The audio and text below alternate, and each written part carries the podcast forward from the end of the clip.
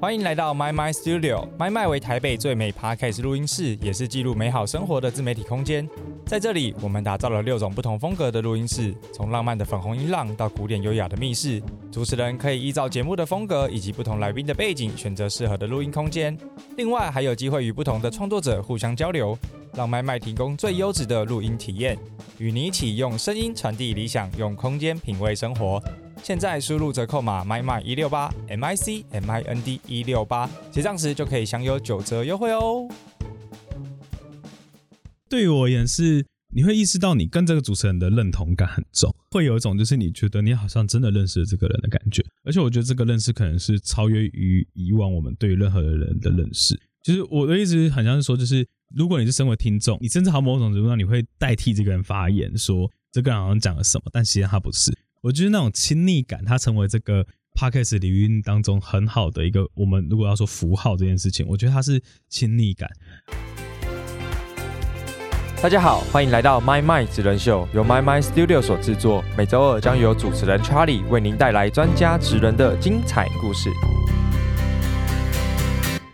Hello，大家好，欢迎收听 My My 职人秀，我是主持人 Charlie 黄晨玉。今天这一集呢，要来带大家剖析何谓 Podcast 产业。虽然不能用剖析的这个角度，但我自己觉得 Podcast 产业从我们开了录音室，然后开始经营节目。到现在大概一年多的时间，但这个产业可能是在三年多前，然后才蓬勃发展起来的。所以今天呢，我们邀请到了这个产业的 OG 啊，或者是我们把它称作为是 Podcast 产业的先驱者。毕竟他是从研究所就写了 Podcast 论文为主题的男人，然后后面呢，也在 Podcast 的制作公司服务过将近一年的时间，然后也成为非常知名的科技节目《宝宝朋友说谁来报数》的节目制作人，然后也帮公家机关制作过多档节目。欢迎我们今天的大来宾，资深的 p a r k a s 制作人 Mars，先跟我们听众朋友们打个招呼吧。Hello，大家好，我是 Mars。哇，Max 今今天自备麦克风，所以声音特别好听。为什么你要笑的这么腼腆？没有，因为我觉得好有趣。因为没有人这样介绍你是吗？对，而且我没有看过你这一面 啊。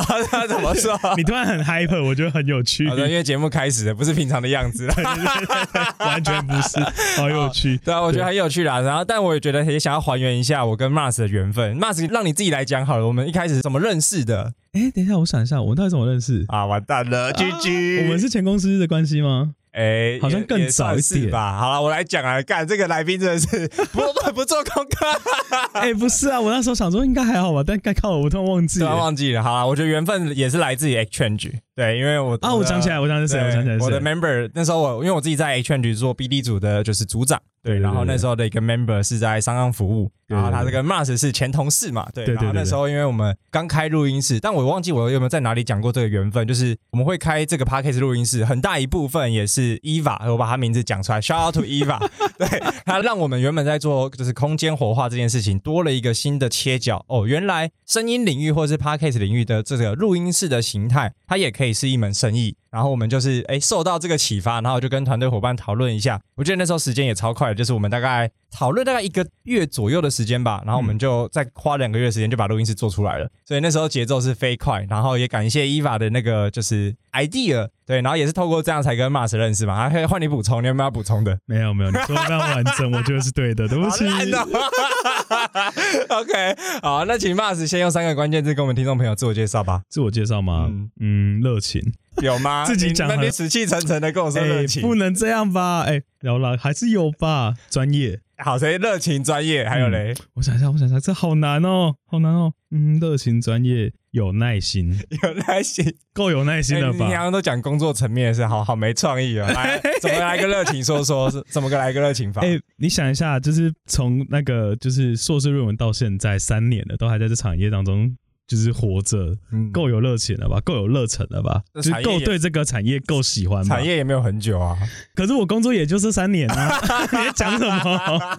可以了吧？OK，所以就是对声音或者对 Podcast 都是充满着热情的。对对，就是就是很想要做一些新的事情，很想要创意，在自己就是算专业的领域上去做一些突破。我觉得这是我在这个当中一直获得热情的所在，这样子。哦，不错。那专业呢？专业就是刚才讲完了，没有啦，因为我觉得是算是从学术开始先研究，然后后来一直在产业当中一直磨合练习认识大家，然后自己有办黎明大会嘛，就是我觉得好像变成是一种全方位的，就是无论你说制作，无论你说内容，无论你说平台 hosting 的联络啊什么的，然后问题的任何排解，然后到录音室建制，然后到后置啊。等等的，基本上都一条龙包办的嘛。嗯，对。那我觉得在在这件事情上，我也做出非常非常多的节目，所以我觉得这也可以叫专业这样子。嗯，对，没错。从我的角度看，就是你担任过很多角色，对你了解整个 h o u s i n g 平台的运作机制，对，然后也了解节目制作的切角跟需要怎么样服务客人，对，也知道说怎么样透过帮客户媒合厂商、广告主，对对对，等等。所以就是在这个产业里面，我觉得每个 party。可能没有经营过录音室，但你也是跟录音室有很深的渊源，对不是不是只有我们嘛？对，所以其实 各个 party 你都有涉略，所以我觉得相对在这个产业里面，你用专业来称，我也不敢说什么。好，好，第三个嘞，你刚才讲第三个关键词，我我觉得是有耐心，但我觉得其实换句话说是愿意去尝试，愿意去找一个解决方式。我觉得这可能是因为我其实常常不只有做 p a r k e t 这一块，其实我也还会有做一些是 KOL 美和服务这种东西啊。就是其实回到就商业这一块啊，那我觉得我就是有耐心，或者说很愿意去找出一个方式，因为我觉得常常是 KOL 可能想要的，或是 maybe 我们不要讲 KOL p a r k e t 也是，它跟常常想要一直都会有一个很大的落差嘛。那我觉得我们就是很有耐心的去帮忙当那个中间的，算是协调人，让大家最后可以找出一个东西。我觉得我在这件事上会非常非常有耐心，或是非常非常愿意去带领大家或尝试这件事情。我觉得这是我自己为什么会给自己有耐心的原因在这里。我觉得这是蛮好的特质啊，就是很多东西新的领域或者是新的尝试，真的都会需要比较多耐心去把它磨合起来。尤其是那个沟通成本，一开始没做过沟通成本都是超级超级高的。对对啊，那我觉得回到就是这整个领域好了，我先帮观众。科普一下，Mars 今年几岁？二十六。哇，看超级年轻。所以，因为等于算是从研究所写论文的时候，对，就开始在这个领域探讨嘛。对。那你当初为什么会选定 Podcast 为论文主题？因为相信你在写的时候还没有经历到台湾所谓的 Podcast 元年嘛，还没有。二零年才是元年，对对，才是大爆发。但你一九年就开始写这个论文，对对对。你你看到了什么？我其实那时候是这两个方向，一个方向是我那时候我硕士教授，他是做符号符号学这东西。然后他就觉得说，反正我对音乐有兴趣，他不叫我做音乐符号学，不是那个什么四分音符、发音符，不是，是我们对一个东西常常听到、常常看到，我们就会把它称为符号，代表它后面有各种含义的那个意思。哦，一个锚点或者是一个印象。对对对对对，所以那个东西，然后就后来发现去找论文，台湾就是一本是雷光下写，是那个作曲家雷光下写的，人家那个题目叫做什么电视节目的音乐设计什么的，然后就是但那本论文写的是说他把。好像华视那时候老三台而已，华视还什么一天的所有节目听过，然后把所有的音乐设计写下来，然后做记录。他的那本论文这样，但问题你想了吗？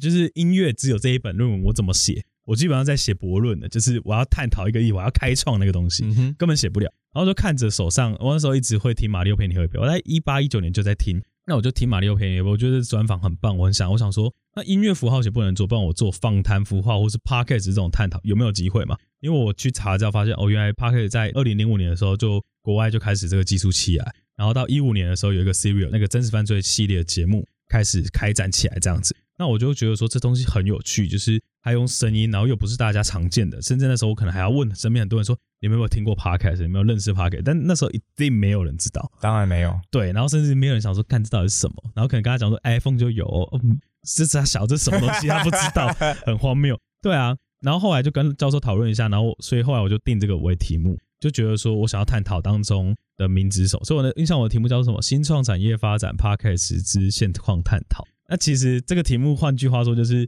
我一个新的人要怎么做 podcast？OK，对对对对，其实最简单白话文白话文就是这样子。所以我那时候访了四个创作者，那当然这四个创作者或多或少都在我的生命间当中算是蛮有启发的，蛮重要的角色，对对，贵人般的存在。对对对，我我觉得这也很有趣，就是你看我因为这件事情凝聚了这些人，嗯哼，然后把这些东西并在这里面，这样子是马里欧嘛，就是关键朋友马里欧，然后。那个润南的润的润南，然后咪一下的虎咪，然后还有一个是青川消遣的那个消化饼啊。OK，这四个分别有一些代表性，就是说像是马里奥他们就新创，然后青川消遣他们是做了十年的 p a r k e t 那时候已经十年，所以现在应该十三年。然后润南的话是他探讨性，他探讨同志这些议题，那那时候在台湾就是很少，然后虎咪啊是里程，那也是算是少数的。以这四个当中，就是做很有代表性的题目去做探讨，所以那时候就以这个论文做毕业这样子。对，然后那时候有点像是说，哦，写出了一个就是大概创作者的公式，就是有有没有有没有一个成功的公式那种感觉，大概有有稍稍拟出来了。嗯哼，对对对对对，大概是这样子。哦，所以但那时候应该是你写这个题目，大家第一个问题应该说什么是 podcast 吧？对啊，那你会怎么解释？你说现在会怎么还是那个时候怎么解释？嗯，两个版本都来。现在，哦现在我会说手机打开就好。那个时候我会说声音，哎，算是嗯，声音版的 YouTube 吗？对，那时候应该会比较常用声音版 YouTube 去解释它。OK，但我觉得其实后来发现没有，那真的还是差，还差很多，不能这样讲。但只能一个比较接近大家。的说辞是这样子啊，因为像我们自己做录音室，然后开始深入这个产业之后，确实也会被很多人问到说，到底什么是 podcast？尤其是可能年纪稍长，或者是我们的前辈们，他们对于这些名词或者是这个新的产业是很陌生的。对，然后像我自己就会说啊，你就反正就把它当成是以前你在听广播节目，对对对，网络广播，对，只是不是 live 的，是先预录好的，所以你随时随地都可以上去听。而不用像以前，你就是八点一到，你就要去追这个广播。对对对对对对对。对我现在比较会用这个诠释角度啦。我我觉得这让我想起来，是我那时候在三年前有跟我爸介绍过什么叫 podcast。OK。然后也是讲了很久，没有懂。然后到最近在前阵子，然后我回家，我就跟我爸说：“你手机给我，我就帮他装 Google Podcast。”因为我爸是 Sony，没有 Apple。装下去，然后就开始播，哦，他就知道这是什么。我觉得好像是最快的方式。我觉得那个时候当下有一种感觉是啊，我把我这三年的，你知道一个那种内心的回顾给他，我帮他订阅我手，你让他听你的节目这样，我让他听我手上的节目，OK，制作的节目，然后让他听，然后就说哦，这个主持人棒什么，就说啊，间接在称赞你这样，没有啦，我觉得不是，我觉得不，我觉得是说就是对于我的感受是有种被肯定，被肯定，因为我觉得三年前做的那些自己做的东西，只是一个那种。游戏玩笑的东西，它没有什么叫做真的产业，或者是说商品化这个可能性，它就有趣而已。我们自己大家聊天开心。那我觉得三年后我们在做，我可能做访谈这种东西，虽然不是我是主持人，但我当中做的很多功课什么，也很容易跟爸妈沟通说，你看这是我做的东西，他比较知道你在做什么。就像可能像我哥做影视产业，可能我哥之前在做那个三立的某些争论节目，开电视就看得到。对，可是那个东西你知道，其实最后你知道那个东西跟你有点还是距离距离，可是。再怎样对于他们，那已经是最贴近的。他知道你在做什么，我觉得那过程也是很让自己放得下心，好像可以跟父母有个交代的感觉。哦，我觉得这一段其实我也稍有同感，因为尤其是 这一年来，我爸会一直问我说。你那录音室会赚钱吗？就是因为他们以前没有这些东西，对对对，他没办法想象这个产业或者这个生意模式、商业模式，对对，到底是怎么去运作的。对对，然后我就说，我就对跟他说，呃，还可以啊，反正就是想办法咯，求存嘛，让更多的人来用。对对对，对。但我觉得就是慢慢的他会看到一些成绩，比如说呃越来越多的人然后来这里分享这些内容。对，那我觉得某种程度他们其实也看在眼里。对对对，所以现在他还是会问，但是不会像刚开的时候那么的。未知或是那么的担心，对对对，因为我觉得父母其实都会爱自己的小孩，所以他们的这些出发点或者是提问，其实某种程度都是出自于他对你的关心或者他对你的关爱。对，没错没错。那只是因为小孩子叛逆嘛，总总是会有自己的坚持，或者是想要证明自己的一些过程。对对对，所以我那我从你身上也看到了，就是可能这三四年下来，对，然后收获的果实或者是拿到的结果，对对，其实是一个很棒的肯定。嗯，对啊，那。回过头来，我想要聊一下你刚才提到的这个论文，所谓的这个音乐的或者是声音的这个符号学。嗯，那你自己在这个产业里面，或者是对于 podcast 你自己看到的这个符号学也好，或者是这些印象点，你觉得是有什么可以一言以概之的吗？突然出现一个反高没有题目，当然啦，没有啦。我觉得对于我而言是。你会意识到你跟这个主持人的认同感很重，会有一种就是你觉得你好像真的认识了这个人的感觉，而且我觉得这个认识可能是超越于以往我们对任何人的认识。就是我的意思很像是说，就是如果你是身为听众，你甚至好某种程度上你会代替这个人发言，说这个人好像讲了什么，但其实他不是。我觉得那种亲昵感，它成为这个 podcast 领域当中很好的一个，我们如果要说符号这件事情，我觉得它是亲昵感，而且那种私人的感觉会很让你。我就是某种上获得一种认同，嗯哼，嗯，因为因为我觉得身为创作者的角度去看这件事情，会觉得啊，没有，我就是在做我的东西。我会很察观察到是听众跟创作者其实有些分开，可是常常会造成一个结果是，听众其实有时候可能比创作者还了解创作者哦，嗯，因为创作者只是一直在产出的时候，他很难会去有一个 review 嘛，旁观的角度，对，可能有旁观者的角度去看的时候，你就觉得，我就觉得这个东西算是很好的那个认同，或者说彼此的。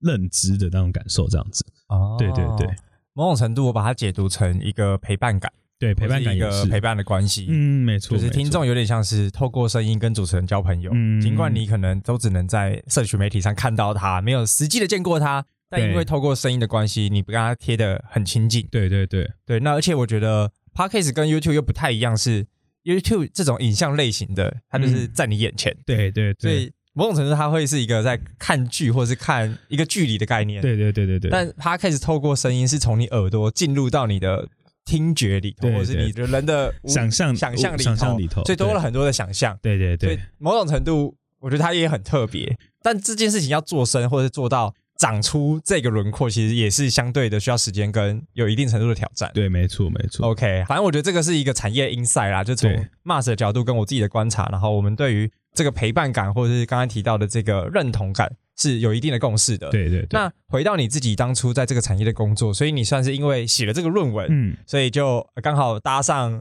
算是 p a c k a g e 元年吗？算是，然后又进到了就是比如说像商浪这样子的 hosting 的平台吗？就跟我们分享一段这一段职涯历程好不好？哎，其实其实我觉得这段要必须再扯到我更前一个公司。OK，因为 Charlie 知道我有办黎明大会的原因吗？我不知道啊。其实就是我觉得可以先透露一点，就是因为其实我那时候找工作，我我那时候就是资深，就直接上来台北，然后我反正我就是觉得我要在台北工作，嗯，然后那时候也没有什么。你也是从台南上来的，对，我从台南。你是？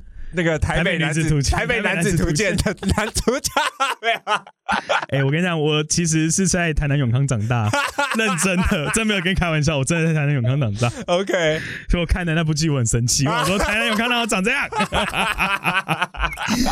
好了，回来就是刚才讲哪里？对了，哎，为什么会办李明大会？OK，因为就是那个时候就有开一个群组，然后那个时候其实就是跟自己原本在写 p o d c a s 论文的契机一样，就觉得说。我没有什么资源呐，那我如果说我们在制作上有一些资源可以互相帮忙，那是不是更好？我就开了黎明群，那时候也不叫这个，然后再就是一些创作者聊天聊天聊天，慢慢越来越大越来越大，大概一百多人的时候，我印象就有这一第一家公司的同事问我说：“哎，那你有没有兴趣来我们就跟他公司工作？”因为他就跟我说，就是他们有缺这样的，他们想要开展这样的业务这样子。哦，对，然后我就去了那间公司。啊，但我去那边公司，那也算是我自己。很认真的检视自己一段时间，因为我那段时间虽然好像是一个 podcast 为主、以声音为主的公司，可是我在那边其实很挫折，因为我在那边挫折点是我找不到我自己的定位，我也不知道要做什么。嗯哼，因为现在看我好像是制作人，可是制作人这角色其实是我在第一、第二年工作的时候我才跳，我才抓出来的。我那时候是觉得我对这个产业很有兴趣，但我不晓得到底可以做什么，所以我在那边后来待了半年，离职后，我再去到。第二份商案之前，那边又有留一个半年，那半年有点像是我就是有点累 working hard 的感觉，就是一个 gap year，对，就有点 gap 半年的 year 这样子。然后那时候就是之前认识的群主开的群组当中。有点从那边，然后别人认识我，然后他知道说我现在在待业，或或是没有想要进公司工作，啊，不然你来商岸当我助理哦。我先在那边待了半年的快助理职，然后又同时在别的地方服务，就是都打工这样子。对，然后后来在半年后，就是二零二零年年初商岸被卖掉之后，我前主管就离职，然后我就接下他的位置，然后就成为了制作人。哦，OK，其实是这样子的。哦，所以这也是一个奇幻旅程的，就是你原本在这个产业投入的热情，然后多了这些资源或是这些人脉，然后意外的就是在你求职或者转职的过程当中，为你带来新的机会。对，没错，没错。而且进到商道里头，就是相对的。更知道自己在干嘛。对对对，因为照你刚才讲的前一份比较像是定位很模糊，定位模糊，可以在这个领域里贡献出什么没错没错。那可不可以跟我们分享？就是虽然我们知道商商是一个 hosting 平台嘛，那你可以先拆解一下，就是里面的一些 position，然后跟各个角色职位大概会在做什么？因为现在比较多，大家会是从创作者的角度，OK，然后进到这个产业。但从 hosting 的平台的话，那个看这个产业的视角又会是什么样子？我们先讲。当时的商好了，现在应该已经又变不一样了。嗯，对，因为后来就是卖给新的老板后有差异。当时我还是实习的时候，那时候有分四到五个部门：行销，然后那个业务，然后 BD，然后我们这边什么内容制作。内容，嗯，大概就这四个部门而已。OK，对对对。那我在内容部，就是我们要做节目，然后我们要一直去串。就是去邀访来宾啊什么的，就是做节目制作这件事。我觉得这个可能节目制作端，也许我们后面有集数会聊到。对，我觉得那个时候很有趣，是其实我们都很想要再创造更多内容，因为我觉得那个时间点好像是大家一直都很生怕是这个产业就 一下就没了，对，所以他们一直在想要办法要 create 出更多内容。那也许那 create 更多内容过程是做一些开发营啊，或是做一些创作营啊等等的，去让创作者们可以有更多的资源或什么去做成长，那进而回馈到是 hosting 本身。我觉得那时候三样的策略是这样子，就是跟更多的创作者合作，然后他们本身的业务 team 去卖更多的广告。进而让整个公司获利这样子，嗯哼，对。那那个时候，整个公司他想要做到的事情就这样。可是我觉得可能是这个策略不够好赚钱，嗯哼。所以他后来被新老板买走之后，就是整个方向都大改了。OK，对。后来就变成是比较以业务为主的导向的公司，哦，就比较没有获利先。对，可是我觉得这个东西就很难讲，因为我自己觉得，如果你现在去看这么多节目，不是当初我说是一九年或二零年年初。商开的那一系列节目当中，做出了一个 model。现在哪有这些节目呀？因为那一系列当中节目，报道者或是法克电台，或是表姐，或是感官一条通，嗯哼，或是宝博，对，都是在第一批系列的。哦，真的哎，哎，对啊，你看，你看这些节目为什么屹立不了？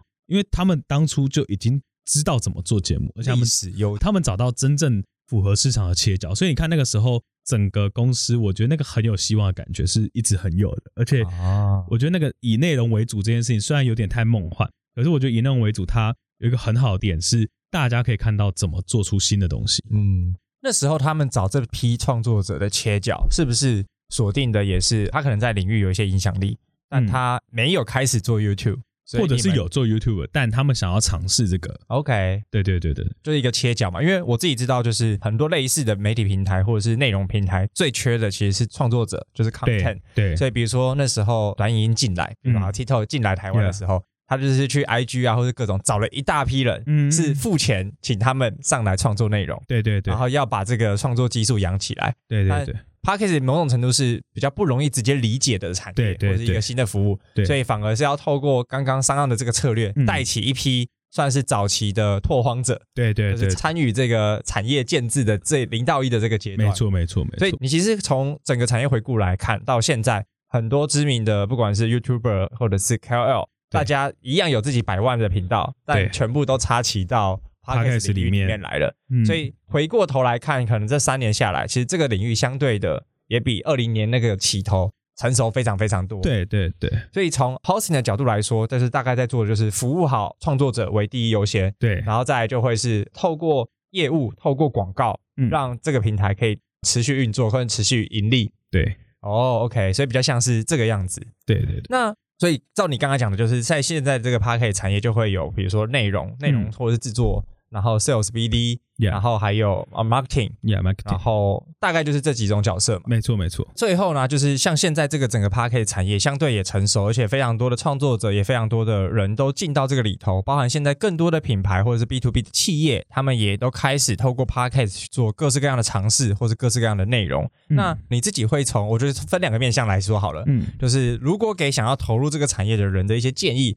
分别是 C 端的这些创作者。他们可能就是自媒体人，可能是 YouTuber，可能是 Anyway 的创作者。那有结论就是透过 Podcast 或透过这个声音，是不是也有些机会？然后第二个会是品牌到底为什么要进来？就是大家我之前看了一些数据统计，大家都很想进来或者都想要做，但实际进来的可能又剩下呃三成四成之类的，就是分成这两个切角，一个 for 创作者，一个 for 企业品牌端。嗯，OK，To C To 创作者端，我觉得是。其实我都会讲说，你不要只有看 podcast，嗯哼，因为像我自己在做，也不见得只有做 podcast 的服务，我也会做到切去别的东西。所以我觉得应该反过来是，你在想的是，这是你的媒体版位。为什么你要做这件事情？常常是因为你的版位需要更多，因为你可能要有更多的切角。也许 podcast 是你一个切角，纯声音是一个切角，那也许是你做这件事情可以更多曝光。我觉得其实从到尾它就是一个工具，你到底怎么好好使用这个工具，对你来讲比较有帮助，而不是硬要做。所以比较像是说。也许你，我想有没有一个比较好的例子？也许你现在肚子饿，但你就是不吃某个东西好了。那帕克刚好就是那东西，当然就这辈子不会用到它。可是如果今天是你会吃什么东西，帕克刚好是你一直很喜欢的东西，也许你就会买它，一直用它，一直使用它。我觉得这例子好像没有很好，但 however，就是我的想象是说，是它就只是其中一放置在你生活周遭的可能性。那你去使用它的最大用意，就是到底有没有办法帮助你？我举一些很长可以想象的例子。如果你是知识内容的创作者。你应该要做的事情是做 podcast，为什么？你做完 podcast 的时候，把你的稿子做成逐字稿，找个不错的编辑整理一下，出书写布洛格文，或者像是我们最近有在合作的领域一个不动产法律的专家，这是我们一起合作案子。我们在合作这个案子，我觉得这刚好也解答这两题啊。就刚才说，to B to 创品牌端为什么要做？因为 to 品牌端你多一个曝光管道之外，是常常是你平常要发文。像我观察林律的角度是，他可能要有事件才能发文，有东西才能发文或什么的。可是他自己做的节目中没有，他的品牌的本身的行销上又可以多一个内容去做曝光。OK，又同时是他的品牌当中，你可以直接跟听众说，你要来咨询之前。因为我觉得工作量一定是你咨询不见得马上会获得到服务，但也许你可以先听这节目嘛，也许你在某些问题上你可以获得解答。那当然节目上一定不可能帮你完全解除这个问题，可是也许你在某种程度上你就先认识这个人，那先认识这个人的过程当中，你就会知道他的服务大概如何。那进而你可能会为了这个服务而买单。所以我就常常是他在做品牌形象，他在做内容创造，他在做更多的行销宣传上，各种素材都可以使用。所以 p o c k e t 其实就只是一个很好的那种工具。我觉得它最大的优势就是它够简单。如果你是要个人创作，其实也没有不行。然后成本偏低，比起影像一定偏低很多。但我觉得整体市场整体的状态是，我们也看到的是市场目前就是这样子。可是我们也想要再做一些改变。所以我自己在今年开了自己的工作室，然后也是想要尝试的是把自己过去个人接案的这些东西把它并起来，然后开始做一些新的事情在 p c k e 领域上面，这样子。哦，我觉得刚好最后这个结尾带到了，就是 Mars 从算是原本在公司里面服务，然后个人接案，对，然后后面成立自己的工作室，开始把产业的资源都都收起来，或者把自己的服务可以打包起来，对然后看从什么样切角服务自己的客人，对啊？所以下一集呢，我们也会再跟 Mars 来聊到他的制作人养成之路，以及为何要成立自己的工作室。所以今天这一集呢，Mars 也从他自己过往的这些经验，然后带给我们整个产业的切角，然后从过去这个从论文开始，然后就开始一路以来观察的这些产业变化的形式，然后到现在可能三四年的时间，但产业从一个相对不稳定、相对拓荒，到现在相对成熟，然后甚至说非常多的品牌。非常多的企业都想要进来去做一个尝试，所以感谢 Mas 今天跟我们分享了非常多在这个产业的一些观察，以及他对于这个产业领域过往从写论文开始到后来在平台工作，然后未来要自己接案，我们下期节目会聊。然后今天这个产业有点像是大解密了一个这个产业里头的一些美美嘎嘎，相信今天这集也会让大家对于这个产业有更多的了解，也非常的有收获。所以也感谢你今天的收听，我们就下期节目里见喽，大家拜拜，拜拜。如果你喜欢今天的节目内容，欢迎按下订阅及追踪，并上 Apple Podcast 留下五星评价。如果你有任何问题或是反馈，也可以直接私讯我的 IG，让我知道哟。我们下集节目见，拜拜。